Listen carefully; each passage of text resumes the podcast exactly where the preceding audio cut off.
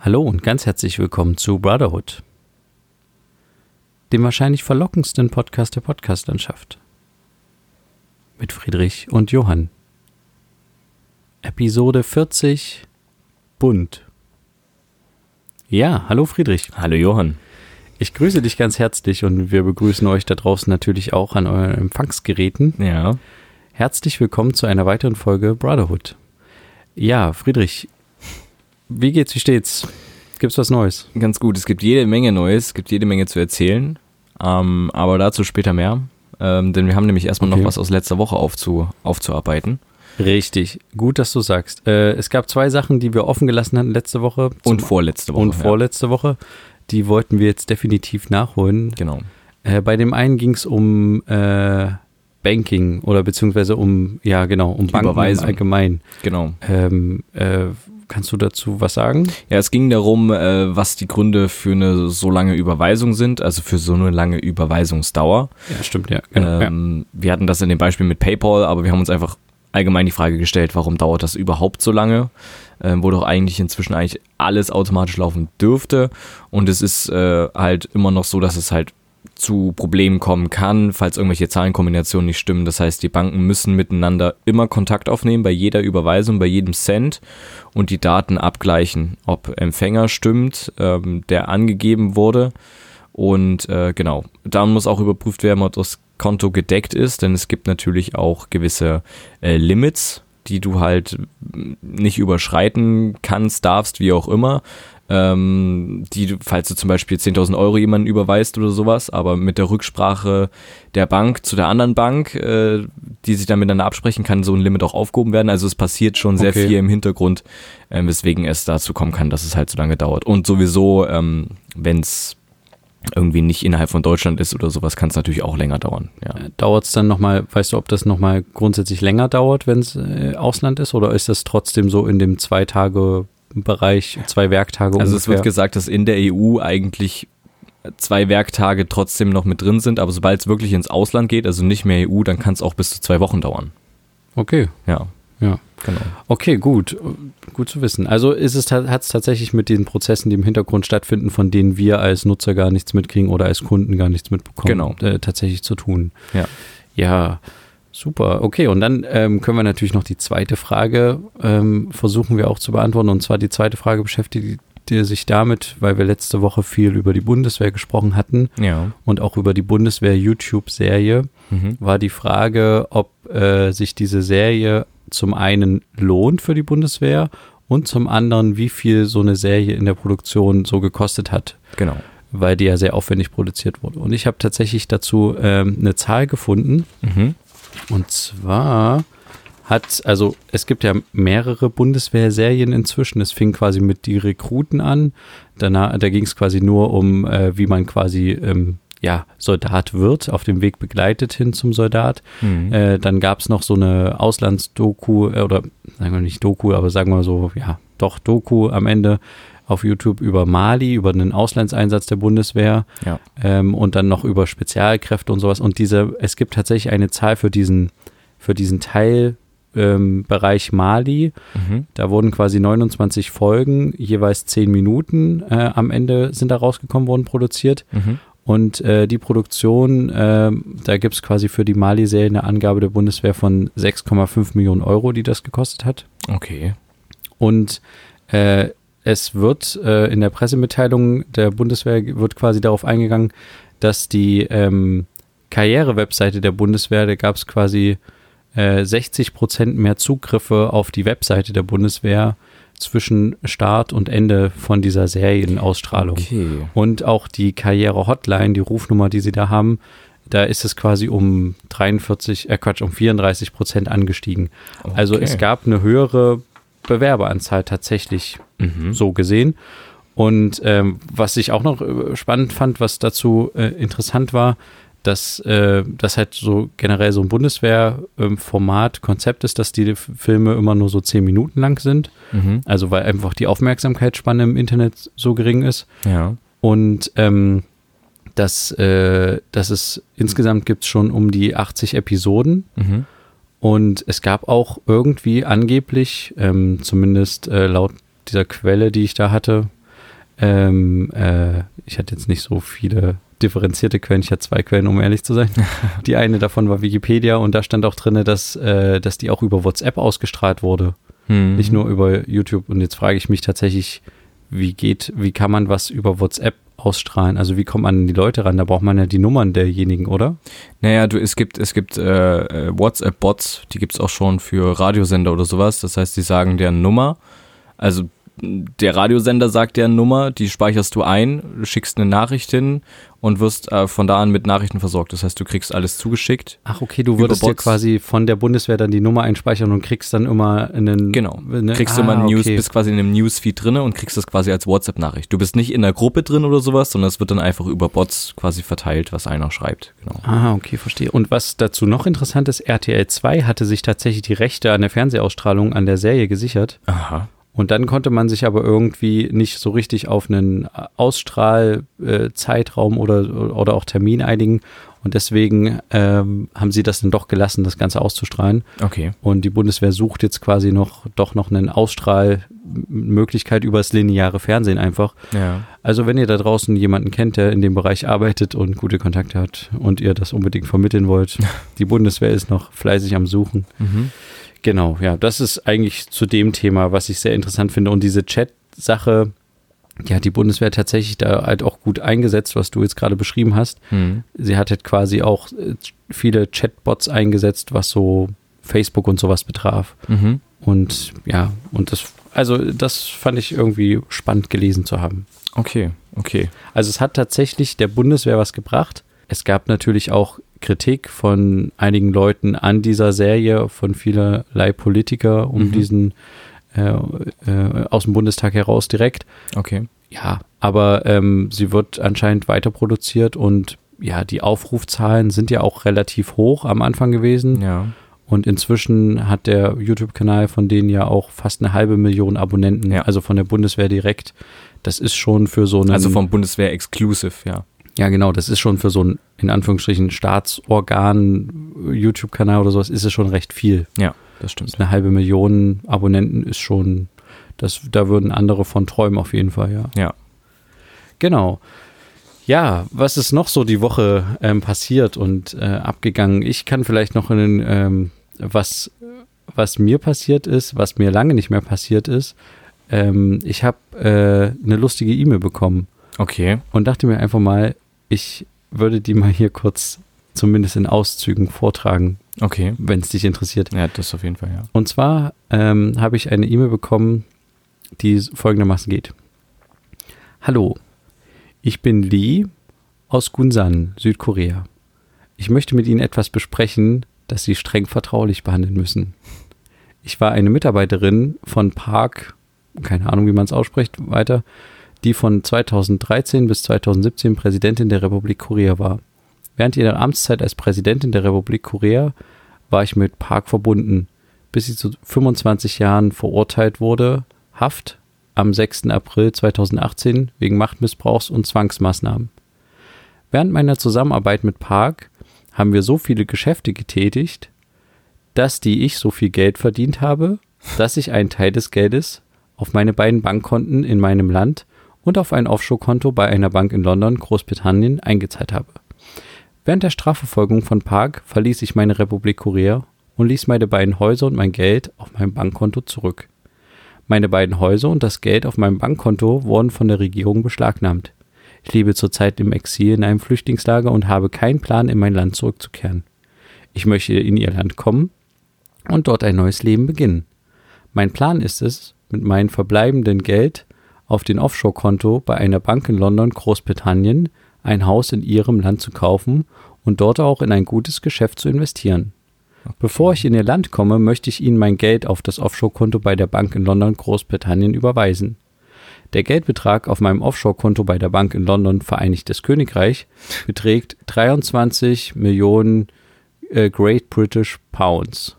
Ich habe sie kontaktiert und sie gebeten, mir zu helfen, das 23 Millionen äh, britische Pounds auf ihrem Bankkonto zu erhalten und das Geld für mich aufzubewahren, wenn es auf ihr Bankkonto überwiesen wird, bis ich zu ihnen komme. Ich möchte auch, dass sie mir helfen, dieses Flüchtlingslager zu verlassen und dauerhaft in ihrem Land zu wohnen. Wenn Sie bereit sind, mir zu helfen, gebe ich Ihnen 20 Prozent des britischen Pfunds in Höhe von 23 Millionen britische Pfund. Das entspricht äh, 4 Millionen 600.000 britische Pfund. Äh, bitte sprechen und überprüfen Sie nicht, was ich Ihnen in diesem Brief mitgeteilt habe. Das habe ich hiermit äh, leider gebrochen. Auch wenn Sie nicht akzeptieren, mir zu helfen. Dies dient meiner Sicherheit und der des Geldes. Und freundlichen Grüßen, Lee. Ähm, Kann es sein, dass du schon mal so eine Nachricht bekommen hast? Nein, ich habe so eine Nachricht äh, früher mal bekommen, aber okay. da ist sie tatsächlich in meinem Spam-Ordner gelandet und ich habe jetzt ein neueres E-Mail-Postfach, wo ich eigentlich sowas nicht bekomme. Ähm, ja, und ich habe eine Antwort formuliert. Oh, du. okay, okay. Ich habe sie noch nicht abgeschickt. Ich dachte, vielleicht hast du noch eine Idee, was ich hinzufügen konnte. Also ich habe geschrieben, Hallo Lee, ich habe Ihre E-Mail gelesen und bin bestürzt. Ich werde Ihnen gern helfen, so wahr mir Gott helfe. Wann wollen Sie nach Deutschland kommen, um Ihr neues Leben zu beginnen? In welchem Flüchtlingsla Flüchtlingslager sind Sie? Wie kann ich Ihnen helfen, da heraushelfen? Seien Sie unbesorgt, ich helfe Ihnen, auch ohne Geld. Was soll ich tun? Johann, CEO Brotherhood. Oh. Also fällt dir noch was ein, was ich dazu schreiben kann, sonst würde ich das einfach mal so abschicken. Weil Na, frag würde, ab, wann du mit einer Überweisung rechnen kannst. Naja, ich wollte jetzt noch nicht am Anfang gleich äh, doch? mit der Tür ins Haus Sie fallen. Sie ja angeboten. Nee, also aber wenn wir jetzt wann, nee, dann frag ab wann, du, ab wann du das Geld aufbewahren sollst. Das ist eine gute Idee.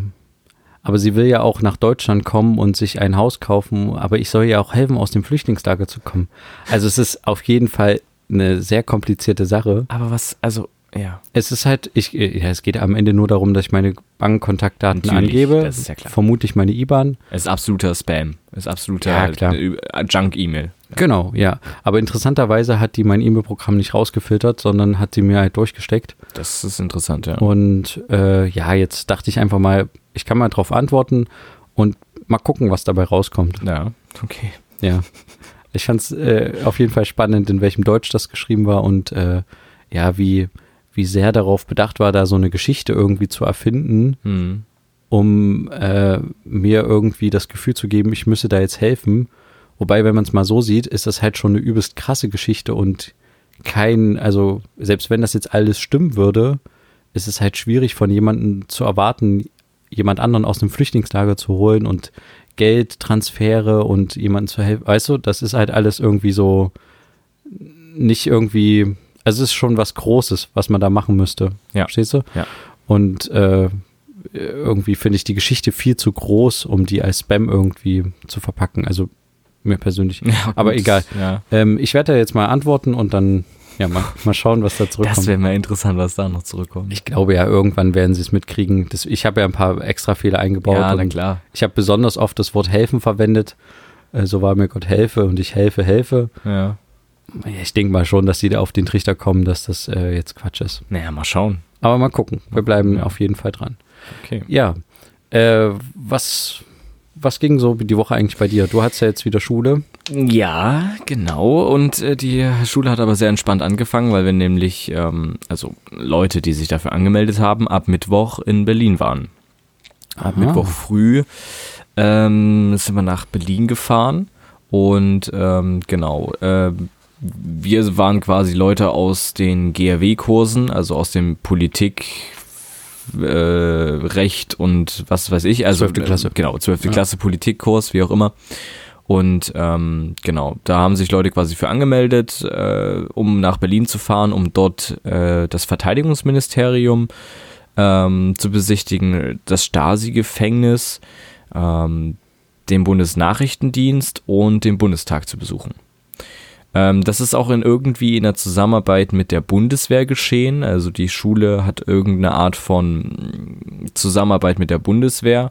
Dabei geht es aber nicht darum, dass die Bundeswehr Werbung für sich macht, ähm, sondern halt äh, für uns, beziehungsweise, ja, also es, es, wir haben das nie okay. offiziell gehört, es ist, es ist irgendwie ganz weird. Ich habe das nur so nebenbei mitbekommen, dass es in der Kooperation mit der Bundeswehr ist, weil wir nämlich auch einen Jugendoffizier dabei hatten. Also der ist in Berlin. Äh, der ist bei euch mitgefahren, oder? Ja, der ist in Berlin, ist der eingestiegen und hat quasi ähm, dann irgendwie alles für uns gemanagt. Also beide Lehrer waren auch mit dabei, aber ähm, der ist dann immer ins äh, Gebäude rein, hat gesagt, so die Gruppe ist jetzt da, hier bla bla, so und hat dann irgendwie alles irgendwie gemanagt. So.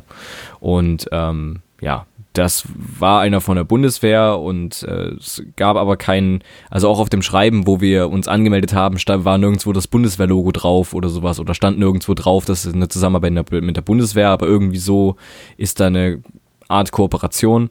Ich weiß, ich weiß nicht, was die Bundeswehr sich davon verspricht, aber okay. Ähm, andererseits, wir waren auch im Verteidigungsministerium, ähm, wo es ja hauptsächlich auch um die Bundeswehr geht. Also irgendwie war bestimmt auch Werbung mit dabei, aber ist ja egal. Es war auf jeden Fall sehr, sehr spannend. Wir waren äh, direkt am Mittwoch im Verteidigungs... Ist das das Verteidigungsministerium? Heißt das so? Bin ich gerade verwirrt? Ja, Bundesministerium für Verteidigung. Genau, Bundesministerium für Verteidigung. Ähm, genau, da waren wir direkt drin, also sind wir mit, direkt mit dem Bus reingefahren. Da ist der Jugendoffizier zugeschrieben eingestiegen und hat gesagt, so, passt auf, ähm, alle gefährlichen Gegenstände, die Gegenstände lasst ihr bitte im Bus, ähm, Handys ausschalten, jetzt sofort, äh, wie auch immer, die Feldjäger kommen gleich rein, werden euch nochmal belehren und dann geht ihr ins Gebäude rein und werdet wie am Flughafen kont kontrolliert. So. Ja, hat er euch schon ein bisschen Angst gemacht. Ja, hm. genau. Und dann kam dann der, der Feldjäger, einer von den Feldjägern rein und ähm, hat uns nochmal belehrt und gesagt, hier keine Tonaufnahmen, keine Videoaufnahmen, nichts. Handys sind auszuschalten, alle weiteren technischen Geräte sind auszuschalten. Keine Spitzengegenstände mitnehmen, bla bla bla. Ähm, dann sind wir ins Gebäude rein, auch Flughafenkontrolle ähnlich, also Jacke ausziehen, Gürtel raus, so, ne? Armband ja, durch ab, das Ding durchgehen, genau. dies, das, ja. Ja, hm. Ähm, und haben Man uns genau und haben uns dann einen sehr interessanten Vortrag von einem Hauptmann angehört, der von der Luftwaffe war. Okay. Äh, der uns ein bisschen was über das Ministerium dort erzählt hat. Erzählt hat, was so dort gemacht wurde, ähm, auch zu Zeiten der, auch zu Zeiten, ähm, ja, auch zu Nazi-Zeiten. Ähm, und äh, was da jetzt gemacht wird, wie viele Leute es gibt, was überhaupt die Aufgabenfelder sind und dann halt konnten wir jederzeit Fragen stellen und da ging es natürlich auch um die Bundeswehr. Wie viele Leute hat die Bundeswehr? Wie kann es sein, dass die, dass die Bundeswehr fast äh, oder vielleicht sogar über, ich weiß es nicht mehr genau die Zahl, äh, 200.000 Soldaten hat, aber halt nur ungefähr 6.000 im Einsatz sind. Also was sind das für Dimensionen so? Und dann hat er das halt mal aufgerechnet und hat gesagt, na ja, für jeden 6000 Leute sind im Einsatz. Das bedeutet aber auch, dass weitere 6000 ja dann nachziehen. Das heißt, währenddessen genau. ziehen 6000 wieder ab. Das heißt, wir haben schon mal 12.000. Dann sind so und so viele Leute noch in der Ausbildung, die ja Jahre dauert für solche Sachen. Dann sind so und so viele Truppen noch in einer, in einer Weiterbildung, weil sie bald nach Mali gehen oder sowas. Da brauchen die auch noch mal Monate für. Das heißt, da sind so und so viele noch mal dort. Dann sind ja nicht nur Soldaten da, Ne? Es sind auch viele Zivilisten. Sehr viele Zivilisten da. Zählen die auch unter den äh, 200.000? Ja, die zählen, die zählen okay. mit darunter. Die sind, das wollte ich nur ganz kurz sagen, das weiß ich auch von diesem Stabsbesuch, wo ja. ich war, dass das mehr Zivilisten sind ja. als äh, wirklich äh, Soldaten, ja. die mithelfen. Also oder die in der Bundeswehr quasi dann mit sind. Ja. Aber dann verstehe ich nicht, warum das keine Soldatinnen sind. Aber egal. Ähm, auf jeden Fall gab es dann, hat dann so ein paar Sachen noch so genannt, wer alles noch dazugehört und dann hat sich das auch so alles irgendwie logisch irgendwie ergeben, die Zahl. Und da gab es einen Fact, den fand ich sehr interessant. Es gibt irgendwie, da war er sich selber auch nicht sicher, zwei bis drei Leute, die für den, für die Sicherheit im Weltall ähm, verantwortlich sind. Echt? Das die ja Bundeswehr lustig. hat irgendwie zwei. Ach so, oder, wegen Satelliten. Genau, ne? die checken, was fliegen da für Satelliten durch die Gegend, ähm, ah, okay. könnten die irgendwie mhm. zur Gefahr werden und die checken aber auch, ähm, gibt es irgendwelche Himmelskörper, die äh, der Erde irgendwie nahe kommen könnten und uns gefährden könnten. Das fand ich sehr interessant, dass die Bundeswehr da irgendwie Leute hat. Und da gibt es dann nur zwei oder? Der, der hat gesagt, ja, es gibt zwei bis drei oder so. Er war sich da nicht ganz sicher. Ah, ja, aber dann ist das doch was für dich, oder? Ja, ich kann mir das schon vorstellen, aber ich weiß nicht, also ähm, du, ja, keine Ahnung, du, das, ich glaube nicht, dass es so spannend ist. Hm, meinst du? ja, ich, also, ich glaube nicht. Ja, also du musst halt die Grundausbildung durchlaufen auf jeden Fall. Ja. Und aber ganz ehrlich, äh, du, also wenn man es mal so sieht, du bist ja jetzt nicht gerade doof. Ähm, Echt? Und ja, äh, bitteschön. Und wenn du jetzt quasi äh, dich äh, gut auch anstrengst bei der Grundausbildung, dann könntest du rein theoretisch bei der Bundeswehr, hast du, glaube ich, gut Chancen, weit zu kommen. Das, ja. Also wenn ich manchmal sehe, was da für Leute sind, dann denke ich manchmal, also ohne jetzt abgehoben zu klingen, denke ich manchmal, okay, das. Und dann könntest ja. du vielleicht an manchen Stellen äh, vielleicht auch das schaffen, in diese in diesen erlauchten Bereich zu kommen, der diese zwei, zwei Leute darstellt, die Vielleicht. Aber vielleicht auch nicht, ne? Vielleicht auch nicht, ja. Aber ich fand das halt, äh, sehr diesen Fakt sehr interessant und es kam auch die Frage auf, weswegen es so einen Extremdrill gibt und immer aufs Allerschlimmste irgendwie alles getestet Ah ja, okay, wird. das hatten wir ja letztes, letztes Genau. Mal schon. Okay, Und er meinte mal. es ist, es ist verdammt wichtig, dass, also, dass Szenarien so, so realistisch wie möglich geprobt werden und auch so schlimm wie möglich. Also, dass wirklich gesagt wird, das ist das Schlimmste, was passieren kann und es muss geübt werden. Und auch dieses frühmorgens Aufstehen äh, nach einem gewissen Zeitplan ähm, quasi dann sofort auch bereit sein. Das heißt, es gibt ja auch in dieser, in dieser Rekrutenausbildung gibt es irgendwie auch mal Situationen, wo du nachts geweckt wirst und innerhalb von so einer Zeit irgendwie da Genau, und da ja. anzutreten hast. ja, ja. Und das ist verdammt wichtig, hat er gesagt, weil es muss einfach eines Tages einfach automatisch ablaufen. Das heißt, wenn du in, im, im, im Krisengebiet in der Nacht geweckt wirst, es ist Alarm oder sowas, dann kannst du jetzt nicht meckern, ich will noch eine Stunde schlafen, sondern dann musst du sofort aufstehen und dann muss alles funktionieren. Das heißt, du musst wissen, wo ist Klar. in deinem Schrank, in deiner Schrankordnung, die du jahrelang ja quasi drauf irgendwann Wo hast. ist meine Taschenlampe, Wo ist meine mein Tasche? Messer, genau, wo ist das, wo ist Ja, das, wo ist das? ja. Du musst halt im Dunkeln auch irgendwie arbeiten können, mehr oder weniger, und musst dich so schnell anziehen können und das muss halt einfach alles sitzen. Und deswegen ist da dieser Drill da. Das war irgendwie auch schon klar, dass das natürlich irgendwie einen Sinn hat. Äh, aber das fand ich nochmal interessant von ihm zu hören. Und er hat auch, was du auch letzte Woche gesagt hast, ähm, er war auch einer, der sehr krass, äh, also der hat sehr viel übers Geld geredet. Ähm, also auch gesagt, hier, das kriegen wir an Geld. Also, und was kriegen die an Geld? Ähm, also ungefähr hast du irgendwie, also ich dachte, dass man 150 Euro pro Tag für einen Auslandseinsatz in einem Gefahrengebiet ungefähr kriegt. Zumindest hat mir das mal jemand erzählt. Und da kannst du halt allein durch die Auslandseinsätze, wenn du zum Beispiel in Mali bist, halt wirklich relativ viel Geld machen. Dadurch, dass du halt diese Risikopauschale von etwa 150 Euro, vielleicht ist auch ein bisschen mehr, Ja. äh, pro Tag quasi sammelst über mehrere Wochen hinweg. Ja, naja, also es war halt irgendwie, ich weiß nicht mehr ganz, er hatte da die verschiedenen Jahre irgendwie am Start und ähm, der, da ging es um Milliarden. Also er hat irgendwie, 2017 waren es irgendwie 41 Milliarden Euro, die die Bundeswehr bekommen hat. Oh, Und ja. das, das äh, bleibt auch so in dem Rahmen erstmal. 41 Millionen, 45, äh, nicht Millionen, Milliarden. Und die meinten, dass, die, dass es aber natürlich zu wenig ist. Die brauchen viel, viel mehr. Die müssen wirklich auch in Ausrüstung investieren, in ja, das technische ist das, was Ausrüstung. wir auch schon letzte Woche Eben. hatten. Ne? Und das fand ich sehr interessant, dass er das gesagt hat, aber er meinte auch, die Bundeswehr kann halt nichts dafür. Die sagen das immer wieder. Nee, die Und kriegen halt das anderen- zugeteilt von, genau. vom Bund. Einfach Genau, vom Bundestag, Haushalt ja. und was weiß ich. Und ähm, da muss irgendwie mal was passieren, damit die Bundeswehr auch mal mit anderen Leuten mithalten kann. Irgendwie mit anderen. ist halt die Frage, Armeen. die das ist dann die Grundsatzfrage, braucht es halt Deutschland diese Bundeswehr Deutschland überhaupt? braucht es vielleicht nicht, aber Europa bräuchte es. Und da ging es nämlich auch um die europäische Zusammenarbeit. Es ist, es ist Na, die Idee einer europäischen Armee gibt es ja schon Ziel- länger. auf Genau, ja. Und es, da wäre es sinnvoll, irgendwie mal da mal Fortschritte zu machen und auch mal eventuell Aufgabenteilungen irgendwie vorzunehmen. Das heißt, dass man sagt, Deutschland kümmert sich um Flugzeuge, die bereitgestellt werden, äh, Frankreich um die Panzer und die äh, Ja. wieder um das und das. Dann hat nämlich jedes Land irgendwie ein Aufgabengebiet, wo es halt besonders gut Wo es ist. genau. Und ich glaube, das ist nämlich auch ein Grund, ich, damit fängt es an. Ich hatte ja letzte Woche von diesem, von diesem Einsatz berichtet, den es nächstes Jahr geben wird, diese Mhm. große Übung. Ja. und dass Deutschland vor allen Dingen für die Logistik und Verkehrsleitung zuständig ist. Und jetzt, so wie du das beschreibst, glaube ich, das hängt auch damit zusammen, da werden schon die Kernkompetenzen der Deutschen, das Klischee zumindest bedient. Okay, die machen halt die Ordnung, die machen das ordentlich, die machen das halt strukturiert. Ja. Das ist nicht irgendwie Larifari, die sind halt komplett für die Logistik verantwortlich und das funktioniert, wenn sich die Deutschen darum kümmern. Ja. Und vielleicht ist das eine Kernkompetenz, die Deutschland halt sich langsam jetzt schon entwickelt hat Mhm. einfach weil es leider nicht die finanziellen Mittel hat, die krassesten Hubschrauber zu haben oder die krassesten U-Boote Ja. und deswegen zu der Übung mit 50 U-Booten hinzufahren, sondern äh, sie sind halt dann nur noch in Anführungsstrichen verantwortlich dafür, dass halt alles glatt läuft und delegieren halt quasi die Leute und Ja. ähm, unterstützen ein bisschen mit ein paar kleinen Autos, aber Mhm. und natürlich auch Mann. Also ich will das jetzt nicht kleinreden, aber vielleicht ist es ja so ein so eine Kernkompetenz, die sich da rausbildet für die Deutschen Ja.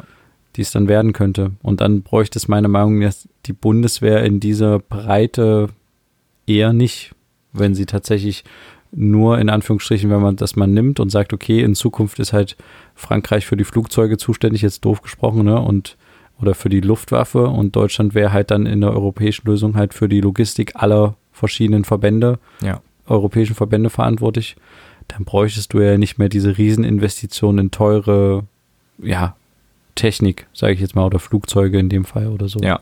ja. Was er auch genannt hat, ist halt, dass die Cyberkriminalität extrem zunimmt und äh, das, nat das natürlich auch Probleme macht und deswegen erst vor ein paar Jahren da noch eine eigene Gruppe zugebildet wurde, die sich darum kümmert, ähm, was ich auch sehr interessant fand. Und ähm, ja, also das, die, die Geschichte im Verteidigungsministerium war auf jeden Fall sehr, sehr spannend. Äh, auch von einem Hauptmann das so erzählt zu bekommen, der sehr, ähm, sehr gut Wortschatz hatte, also der sich weiß, aus, der sich auszudrücken weiß. Ähm, genau, ja. Das war sehr interessant. Okay, und aber dann wart ihr noch in anderen Sachen unterwegs oder? Genau, wir waren direkt danach im Bundestag, da war auch Flughafenkontrolle und äh, da waren wir dann im, im Bundes, Bundestag Sitzungssaal oder wie man das nennt. Ja, genau. Genau, ja. oben auf den äh, Tribünen da, wo man da so ähm, sitzen kann. Es war keine Sitzung, das war schade. Ähm, aber äh, ja, trotzdem haben wir da eine kleine Führung bekommen. Frau hat ein Mikrofon in die Hand genommen und hat gesagt, hier, das und das, bla bla, das ist hier und so. War auch sehr interessant, auch mal cool, da drin zu sitzen und auch mal so ein paar Stories noch zu hören. Ähm, Das wäre natürlich das cool gewesen, wenn ihr noch eine, wenn ihr eine Sitzung mit begleitet ja, haben. aber da meinte sie können. auch, das äh, wäre natürlich schön, aber man muss sich dafür vorher anmelden und auch nicht jeder kommt rein. Also jeder wird ja überprüft vorher, ähm, weil die ja erhöhte Sicherheitsstufe haben und was weiß ich. Und ähm, ja, die sind Monate ausgebucht. Also man hätte da nicht spontan entscheiden können, oh, heute ist eine Sitzung, da können wir rein. Also die hat gesagt, das ist schön, wenn man das machen kann, aber man muss auf jeden Fall warten, wenn man es will. Ja, Ja. Ich, ich finde aber tatsächlich, dass so ein Ausflug nach Berlin oder generell sich mit so diesen Sachen beschäftigen wie Bundestag, Bundesrat oder auch meinetwegen Landtag, dass das echt ein wichtiger Bestandteil in der Schule sein Auf sollte. jeden Fall. Um- auf jeden Fall. Ist es bei einigen Schulen und Lehrern bestimmt auch, aber um, also wir waren damals auch in Berlin mit unserem Lehrer, Mhm. aber um diese politischen Prozesse zu verstehen und zu verstehen, also gerade auch wenn man so einer Sitzung mal beiwohnt, wie die halt verläuft, wie da Anträge gestellt werden, Ja. Gegenrede, dann eine Rede dafür, dann, dann wird erst darüber abgestimmt, dass es halt nicht zack, zack, zack geht, wie wir uns das vorstellen. Keine Ahnung, wenn man irgendwie sagt, äh, ja, wir hatten mal irgendwann das Thema Impfpflicht. Da Mhm. heißt es dann nicht, alle heben mal kurz den Arm zur Impfpflicht, sondern da wird halt wirklich drüber debattiert und werden Reden gehalten, Anträge gestellt. So dass man halt mal nachvollziehen kann, dass, dass halt solche Gesetze in Genau. der Demokratie halt so lange brauchen, weil es halt wichtig ist, dass man dass der demokratische alle- Prozess alle- genau, eingehalten wird. Genau. Und alle die verschiedenen beachtet. Institutionen. Und selbst wenn der Bundestag das beschließt, heißt ja noch nicht, dass Gesetz ist. Das muss Ja. ja dann noch durch den Bundesrat, dann muss noch der Bundespräsident unterschreiben.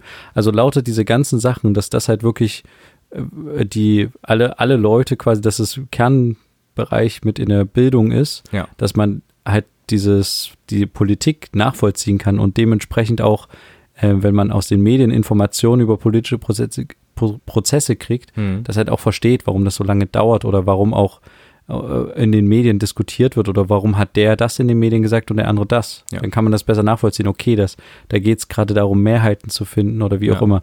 Also ich finde, das ist ein wichtiger Bestandteil. Und Ich finde das auch übelst wichtig.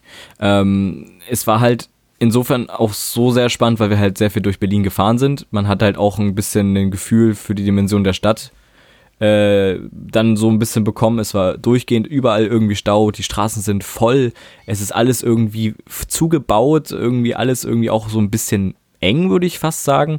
Und wirklich überall stehen diese E-Scooter rum. Diese, diese E-Roller. Ja, ja, Überall. weiß. Und ich kann, also ich hatte die Spiegelreportage mal gesehen, die es über die E-Scooter gab, wo sich äh, ein Typ von einem Fußgänger e.V. oder sowas Verband irgendwie darüber aufgeregt hat, dass die überall rumstehen.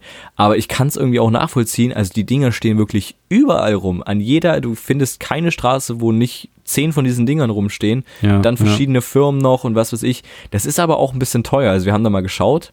Wenn du das entsperrst, also du musst das Teil entsperren mit einer App, dafür, allein dafür bezahlst du schon einen Euro. Für die App an sich oder was? oder fürs Entsperren? Nee, fürs Entsperren, also dafür, dass du das Fahrzeug jetzt nehmen kannst, Ja, zahlst du okay. einen Euro. So, Ja. Einfach als Grundgebühr. Ähm, wie beim Taxi, dass du drei Euro schon bezahlst, damit es zu dir kommt. Ja, okay. Ähm, und dann bezahlst du pro Minute 20 Cent. Ah, okay. Und das heißt, ist schon hochgerechnet dann schon ordentlich Geld. Und wenn ich das jetzt mehrere Stunden nutze, kommt es dann irgendwann zu einem Stundenpreis? Nein, kommt's oder? nicht. Du kannst dir einen Tagespass holen für 20 Euro, kannst 24 Stunden fahren, aber nur 30 Minuten pro Gerät. Das heißt, du musst nach 30 Minuten das Teil wechseln. Ja, ja, damit du nicht, damit du nicht eins komplett Genau. leer fährst, sondern damit das die anderen dann Korrekt. geladen werden können. Oh, Ja. okay. Das- Ja, Aber ich meine, überlegt, für 20 Euro, wenn du es wirklich den ganzen Tag nutzt, Ja, und wenn du dir halt vorstellst, dass ein Taxi, wenn du ein Taxi den ganzen Tag in Berlin nutzen würdest, ja. Ja, schon deutlich mehr kosten Du bist würde. auf jeden Fall schneller mit den Teilen unterwegs. Das ist keine Frage. Du kannst überall durchschlängeln und ich finde irgendwie Berlin ist irgendwie nicht so Fahrradfahrfreundlich. Also die fahren Nee. da überall durch die Gegend, fahren dann auf dem Fußweg, ich schlängeln sich zwischen zehn. Autos. Es äh, war wirklich, ist wirklich saugefährlich. Also fand ich so der Es Eindruck. sterben ja auch übelst viele in Berlin. Also es ist Ja. ja leider so, dass viele Fahrradtote es gibt. Also, Mhm.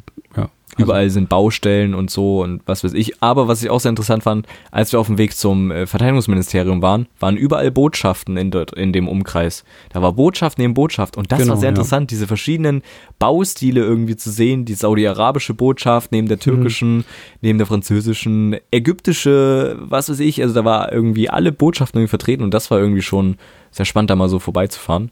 Äh, und einfach mal so de- dem, den, das politische Herz von Deutschland einfach mal so zu sehen Ja. wie viele, wie viele Leute da untergebracht und wie viele sind, wie viele Organe und dann natürlich auch Bundestag, BND, dem wo wir dann auch waren, wo wir auch spannende Vorträge, also einen spannenden Vortrag gehört haben, ähm, äh, von dem Typen, der erzählt hat, was der BND macht und was der BND nicht macht.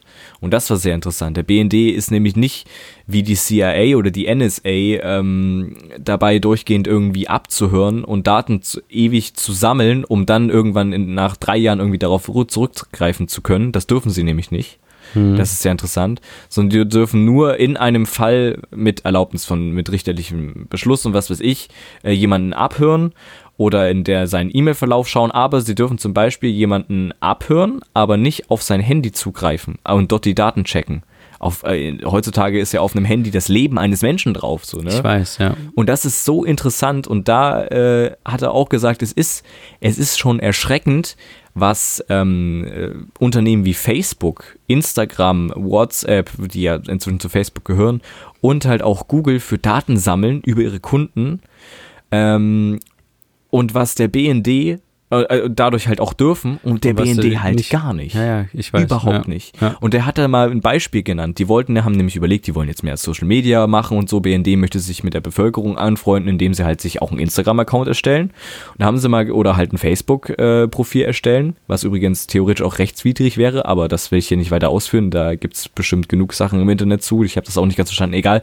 Auf jeden Fall ähm, meinte er da, da konnte man wirklich einstellen, um Werbung zu schalten, um sich als Seite auf Facebook irgendwie Werbung zu schalten, konntest du einstellen, okay, gut. Also ich möchte jetzt, ähm, dass diese Werbung alle Leute im Alter zwischen 20 und äh, 22 Jahren sehen. In der und der Stadt. Weibliche, dessen Freundinnen in zwei Wochen ähm, Geburtstag hat.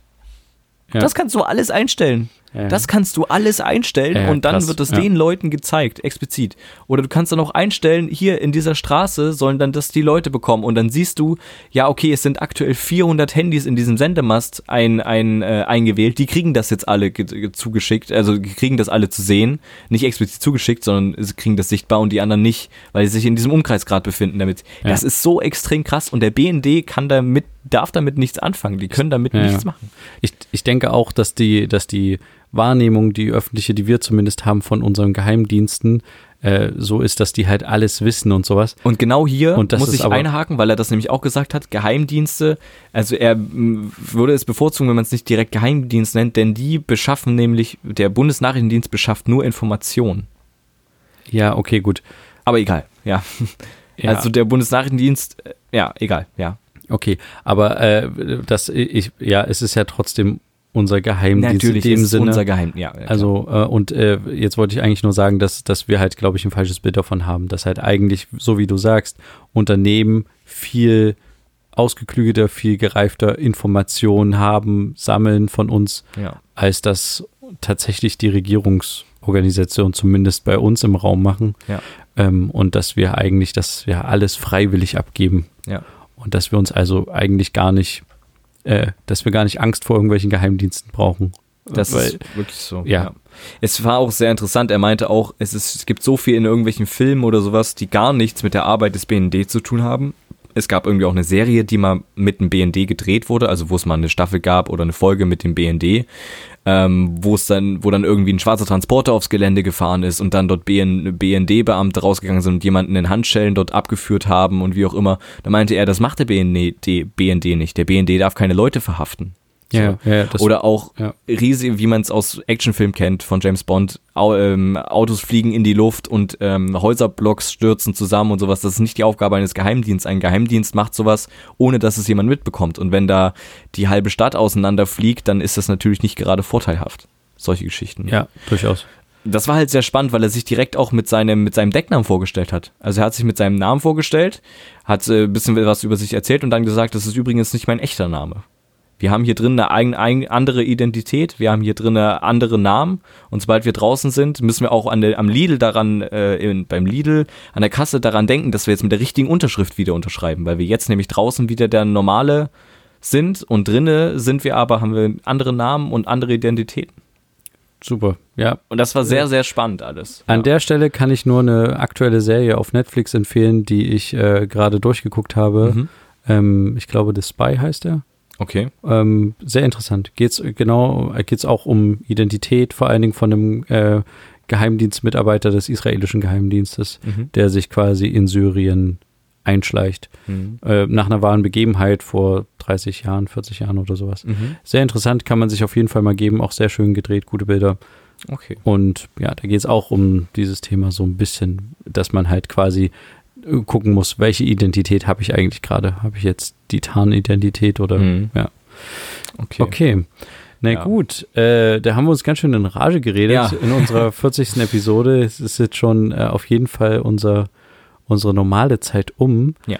Da würde ich sagen, beenden wir es an der Stelle. Mhm. Ähm, wir freuen uns sehr, dass wir 40 Folgen voll gemacht haben Ja. und äh, bleiben natürlich weiterhin dran. Hoffen, ihr bleibt uns auch treu. vorm Kaminfeuer sitzen und lauscht uns. Und äh, dann hören wir uns einfach nächste Woche wieder, wenn es wieder heißt. Zwei Brüder. Eine Brotherhood. Macht's gut, bis dann. Tschüss. Ciao.